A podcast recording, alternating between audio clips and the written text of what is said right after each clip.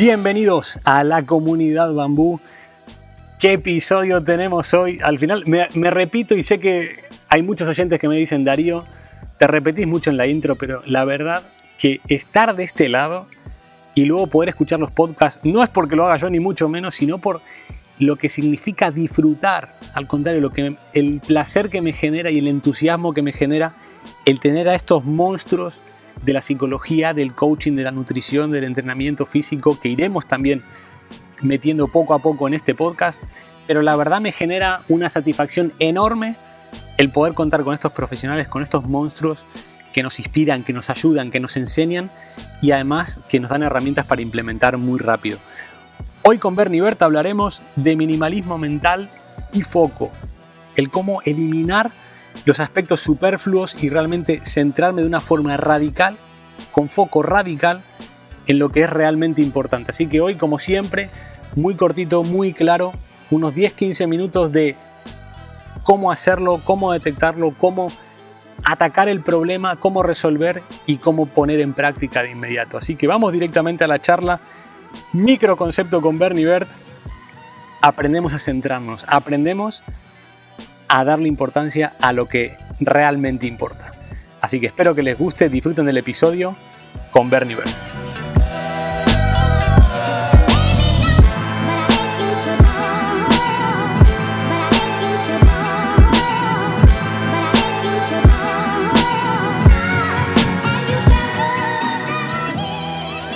Bernie, bienvenido a casa de nuevo. Bienvenido a la comunidad Bambú. Hoy vamos a seguir en el, en el viaje de la toma de conciencia, pero me gustaría que vayamos un poco, un poco más, vamos un paso más adelante.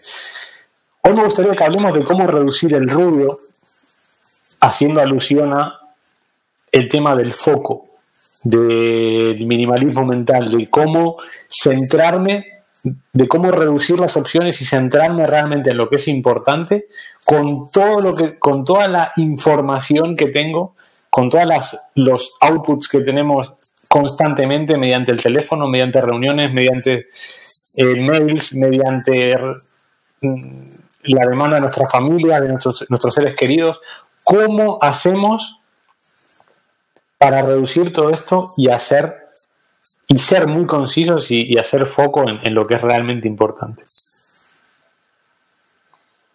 Hola, bueno, lo primero, buenos días a todos y, buenas, Darío. A ver, es una pregunta compleja y grande. Vamos a empezar, a intentar empezar por el principio. Eh, cuando hablamos de atención concentración, es para una tarea en concreto es muy sencillo, porque porque hay varios paradigmas que trabajan la atención-concentración, ¿no? Se, puede trabajar desde muchos sitios. Veníamos hablando de mindfulness, pero luego está también otro paradigma, como el de Niederfer, que, lo que hace es que la atención la divide en, en, cuatro cuadrantes, ¿no? Digamos, primero sería eh, la línea de lo que es el foco externo y el foco interno, ¿vale? Y luego la amplitud del foco, si es amplio o es estrecho. Entonces, esto sería para una tarea en concreta, ¿no? Imagínate que, explica muy bien cuando es una tarea concreta. Ahora tú me estás explicando un poco en mi vida cuando me marco uno, me estás preguntando, perdón, en mi vida cuando me marco un objetivo, cómo no desviarme en el objetivo, ¿no? Efectivamente. ¿Y cómo reducir las opciones? ¿Por qué? ¿A qué voy? Tenemos teléfonos que nos están vibrando constantemente, eh, llamadas, reuniones. Estamos sobresaturados de toda la información que hay y además la gente que suele ser inquieta, que quiere aprender, pero que también tiene trabajo de alto rendimiento, siempre enfocado al alto rendimiento. ¿Cómo hacemos? Porque tú has hablado aquí, has levantado la bandera del descanso, de la nutrición, del, de lo que no se puede decir en horario infantil. Eh, pero cuando queremos hacer muchas cosas y rendir al máximo y absorber mucha información y ponerla en práctica, a, eso voy. ¿Cómo hago para reducir? Uno no puede abarcar todo, entonces uno tiene que aprender a programarse. Y es muy importante la frase de que a veces lo urgente deja de lado lo importante. Si me paso la vida enfocado en lo urgente, dejo de lado lo importante. Entonces en eso tenemos que aprender a ser selectivos y tener determinación. Sabes que hemos hablado muchas veces de determinación. Yo no, si me paso enfocado el día en lo urgente, que suele ir relacionado con piloto automático, como contestar ese WhatsApp o hacer esto o hacer lo otro o atender esto, al final lo importante, que era lo que tenía que hacer hoy, no lo he hecho. Y entonces viene la negociación con mi cabeza. Claro, aquí hay un matiz. Si no lo he hecho y me he engañado a mí mismo con cosas urgentes, pasa, pasa, ¿eh? para, para no hacer lo que realmente tenía que hacer hoy, por ejemplo, y volvemos con los ejemplos, temporada de exámenes. Tú sabes que yo, cuando yo reorganizaba mi habitación, cuando arreglaba mi, habitación, cuando limpiaba, no, en temporada de exámenes, hacía todo lo que tenía que haber hecho ah, por no ponerme a estudiar. O sea, yo siempre que venía temporada de exámenes, cambiaba la habitación de sitio, buscaba el feng shui, le daba un cambio a este, ¿sabes? Cosas que tenía que haber hecho antes, o hacer una limpieza en profundidad, o tirar cosas viejas, siempre lo hacía en exámenes. Qué casualidad. Pero tú sabes lo que esto lo hacemos constantemente. O sea, con otros ejemplos, ¿no? Que, cada uno piense. Pero voy atendiendo al urgente, voy atendiendo a cosas que me engaño a mí mismo y digo, no, no, es que esto es importante, es que si no estoy cómodo, ¿cómo no voy a estudiar? Pero en realidad, lo que estoy haciendo es que estoy discutiendo, negociando con mi cabeza, como no me apetece hacer lo que tengo que hacer realmente, que es lo importante, me centro en lo urgente. Y entonces, al final se trata de, determinación y de programarse bien y de saber decir no. Y de saber decir, eh, no voy a contestar ahora porque estoy haciendo esto. Y, si, y lo que tardo en hacer 40 minutos, si me pongo a contestar WhatsApps, lo hago en 3 horas. Pero ahí está el tema. Y cuando, y cuando contestar WhatsApps es importante, es decir, por el hecho de decir, ok, soy un auténtico robot, ejecuto todo lo planificado, pero luego al final del día tengo 50 conversaciones abiertas y gente que está demandando por qué no, o sea, ¿por qué no contestas. entiendo que suele pasar. Pero es que luego vas a tener más tiempo para mandar esos WhatsApps o incluso para ir a tomarte una cerveza y dejarte de WhatsApps. Porque en 40 minutos te habrás ventilado lo que tenías que hacer. O puedes llamar y no mandar WhatsApps incluso porque vas a tener más tiempo. Lo que pasa es que realmente lo que estás haciendo no te apetece y contestarle a esa persona te apetece más. Claro, entonces, ¿dónde está ahí la barrera? ¿Dónde está el matiz? Pero tú sabes perfectamente que muchas veces estoy asqueado haciendo lo que tengo que hacer y me llega un WhatsApp y me apetece más. Pero en realidad me estoy equivocando. Es mejor que deje ese WhatsApp, que acabe lo que estoy haciendo y que luego llame por teléfono y me vaya a tomar una cerveza. Entonces, claro, si nos acostumbramos y metemos en nuestros hábitos también este tipo de rituales y no aprendemos a, mantener una atención sostenida, una concentración y, hacer las cosas dedicándole todos nuestros recursos, pues nos va a ocupar más tiempo, nos va a causar más agobio, eh, cada vez se va a hacer más pesado, las sensaciones son peores, luego encima ya no tengo tiempo para hacer nada porque he estado tres horas con esto, hombre, no seamos hipócritas, he estado tres horas con eso porque mientras he estado haciendo el mamón. claro. Pero esto pasa a, estudiantes, a, a, empresarios. Bueno, pues vamos a, darle, vamos a dar los, los ejemplos de Bernie de implementar de forma rápida para gente de alto rendimiento, sobre todo directivos, empresarios, emprendedores que están absorbidos por por estas situaciones de 20.000 WhatsApps, mails, Slacks, reuniones y todo esto compaginándolo, que hay que meternos, todavía no hemos hablado hoy de nutrición, de descanso, de la familia, de la vida personal.